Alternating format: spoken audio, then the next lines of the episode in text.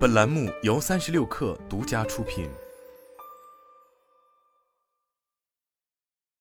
本文来自微信公众号“三亿生活”。今年年初，快手方面宣布，本地生活服务业务与顺丰同城合作，由后者为其提供即时配送服务。由此不难发现，快手在布局本地生活服务业务时，并没有选择自建配送体系，而是与在这一领域沉淀已久的顺丰同城合作。面对快手在这一赛道的布局，抖音方面自然也不可能视若无睹。日前有消息显示，显示抖音平台中一家名为 biu biu 烤肉料理店发布了多个带有“抖音可以带你外卖了”等字样的短视频内容。点击进入挂靠在短视频界面的商品链接，会发现其多了一个名为“团购配送”的功能。从体验上来看，这一交易流程与在外卖平台点餐并没有太大差异。但值得注意的是，目前这样的团购配送服务仅在上海等地的部分商家进行测试，并且抖音方面也没有组建配送团队，而是需要商家自行联系闪送、达达等第三方平台进行配送。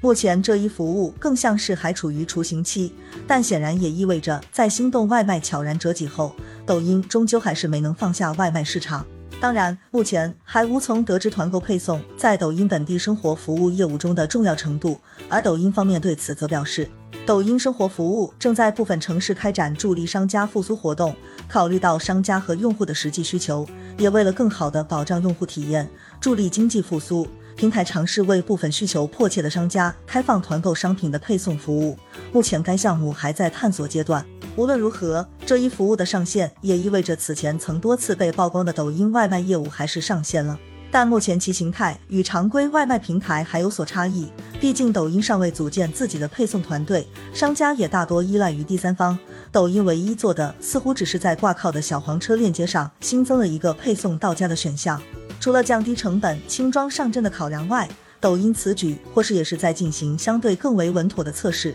正如一位内部人士所说，抖音只有迈入到更大的社会经济生活领域，为客户提供新的生意机会，平台本身才能有更持续的增长。其实，在进入外卖赛道前，抖音方面已用了一年多的时间，在本地生活服务业务进行布局，比如上线本地店铺的热门榜单，将同城入口提至首页一级入口。以及推出限时秒杀等聚合优惠团购券频道等。与此同时，面向本地商家，抖音方面也从三月开始将其迁移到专门的平台抖音来客，并开始收取佣金，而平均抽用费率则为百分之三。从此前象征性的收取百分之零点六的佣金，到目前根据不同类目收取百分之二点五到百分之八不等的费用，或也反映出抖音的本地生活服务业务开始步入正轨。事实上，快手方面在本地生活服务品牌同城巨拼的介绍中就已透露，其主要通过短视频、直播、网红孵化、达人探店、APP 小程序等营销方式，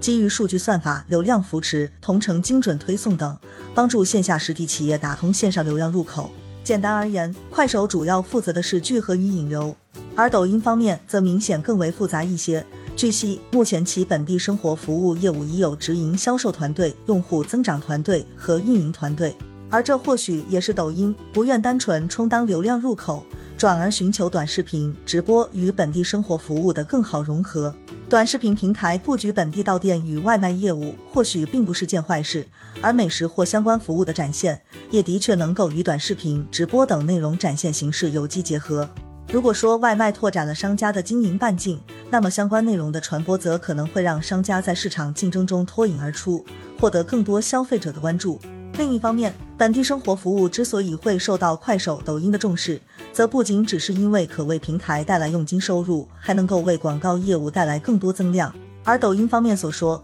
此次为部分需求迫切的商家开放团购商品的配送服务，其实此前在今年五月就已初见端倪。据相关资料显示，由于疫情反复，餐饮无法堂食，部分餐饮店，诸如南火锅等，就开始在抖音进行直播，主要销售团购套餐，但可由商家送餐上门。其中也有部分商家已通过抖音号嫁接小程序，用户在进入商家的抖音号后，选择外卖套餐即可跳转至小程序，并能选择到店配送或自提。不过，目前可以看到，这大多属于商家自行引流至其他平台的小程序，并引导用户下单，与抖音没有太多关联。因此，也不难发现，由于缺乏成熟的配送团队，抖音的外卖业务暂时还只能面向一些有意进行直播售卖，并愿意自行提供配送服务的店铺。此外，目前还有一些游走在美团、饿了么等主流外卖平台以外的商家，比如流动小摊等，也在试图通过短视频直播的形式吸引用户线下购买。